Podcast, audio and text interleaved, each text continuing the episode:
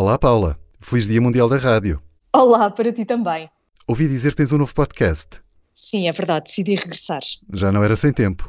Mas olha, no Dia Mundial da Rádio só tenho uma palavra para ti: podcast. Aproveito por isso para anunciar este regresso.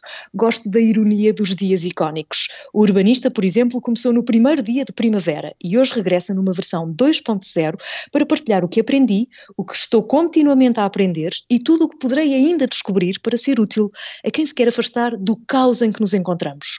Nos últimos anos fiz muitas experiências, umas melhores, outras assim assim, outras nem por isso, para perceber que, muito embora a rádio possa continuar a pescar-me o olho, é aqui nos podcasts que gosto de estar.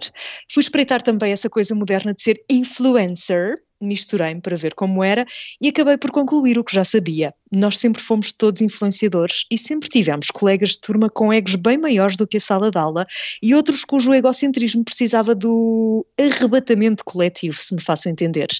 Confesso que me cansei de brincar aos influencers de ego insuflado e de colocar o meu ego à frente da minha mensagem. Nesta espiral, depois de provar todas as hipóteses e de explorar diferentes caminhos, decidi parar. E parei porque neste universo de influencers, o que não é exatamente o mesmo que ser influenciador, há muitas pessoas a afirmar o seu estilo de vida e a confundir um estilo de vida com competências nas mais diversas áreas. E é para mim uma estrutura de comunicação e de conhecimento um bocadinho surreal que cria uma enorme ansiedade naqueles que podem, de facto, e com base no seu conhecimento e aptidões técnicas, influenciar alguém. O mundo está cheio de influencers, influenciadores e líderes de opinião. Não sem esquecermos um pequeno grupo que tive o prazer de descobrir, ao qual chamo as influenciadoras do bem. Este grupo é composto principalmente por mulheres que são dedicadas a uma causa e constroem a sua narrativa misturando parte do seu estilo de vida com a mensagem que querem transmitir.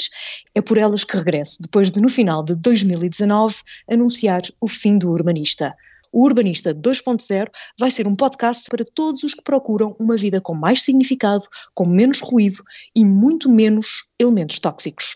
Namaste e feliz dia da rádio.